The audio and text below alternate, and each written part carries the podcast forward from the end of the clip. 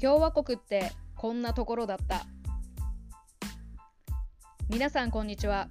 今回 SCP ジャパンのノートに初めて記事を書くことになりました。SCP ジャパンの活動を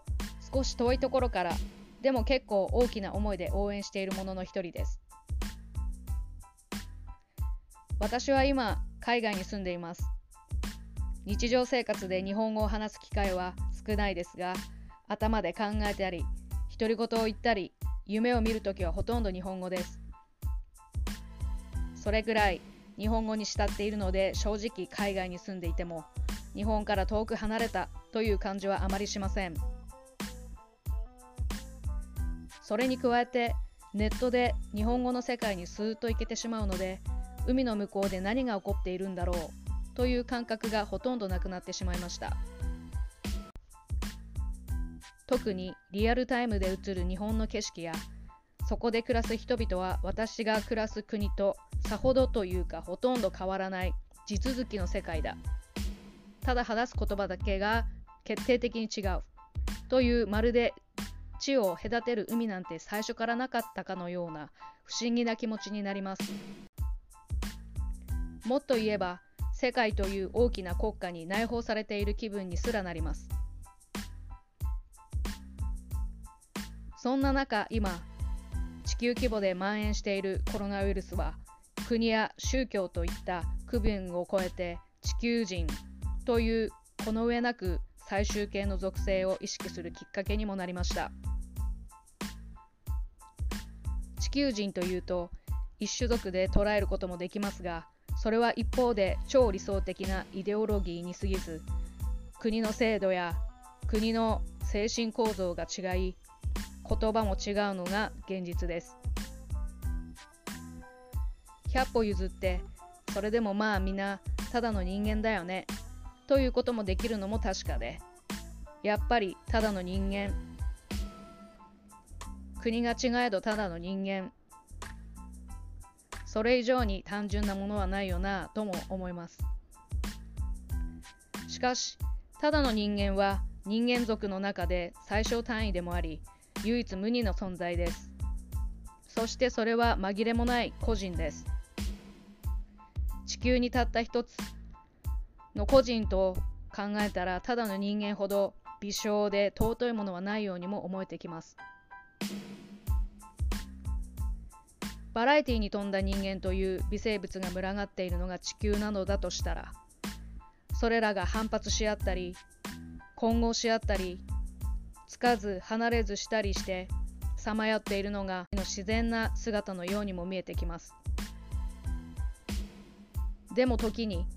浮遊しているようにも見えていても無秩序な世界では必ず不和が起きます。そしてそれは大体勢力同士の戦いになることがほとんどです。勢力は強くなるために規制を敷いて単純明快な理論で他者を誘導したり不安を煽ってコミュニティの中に止まるように促したり敵を攻撃して自尊心を潤したりします。個人がそういうことに巻き込まれずに自由に浮遊するためにはどうしたらよいのだろう。そのヒントになるのが共和国という概念です。その概念は強制するためのルールにも通じています。そのルールが国の憲法だとしたら憲法は個人を守るための標識で近代国家はそのことを明確にしたモデルということになるのでしょうか。自由の裏には徹底したルールがあります。ルールもないモラルもない他人に対する敬意を失った地球人はこの地球では厄介者になってしまうらしいです。なぜなら地球人は個人単位で浮遊していて分裂もしなければ他を取り込むこともできないから。個人は自分という個人を守りながら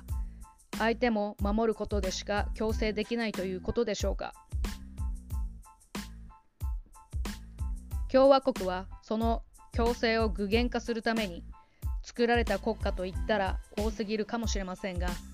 そういう理念を基礎として個人の自由を守っているようです。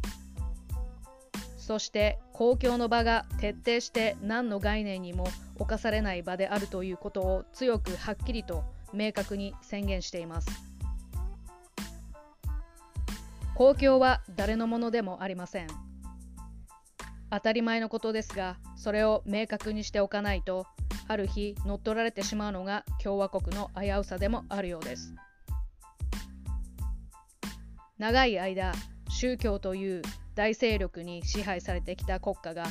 たどり着いたのが共和国であるとしたらここまでの道のりは長かったなぁと感慨深くもなります。そしておのずと未来に思いを馳せてしまいます。共和国はこれからどうやって進化していくのだろう。そこで今回はフランス共和国の例です。今回ピックアップした VTR の国営の映像メディアが制作している啓発教材です。共和国の教育機関ではこのような共和国精神を徹底して教えることになっていて子供でも分かりやすい内容になっています。映像は共和国理念の柱である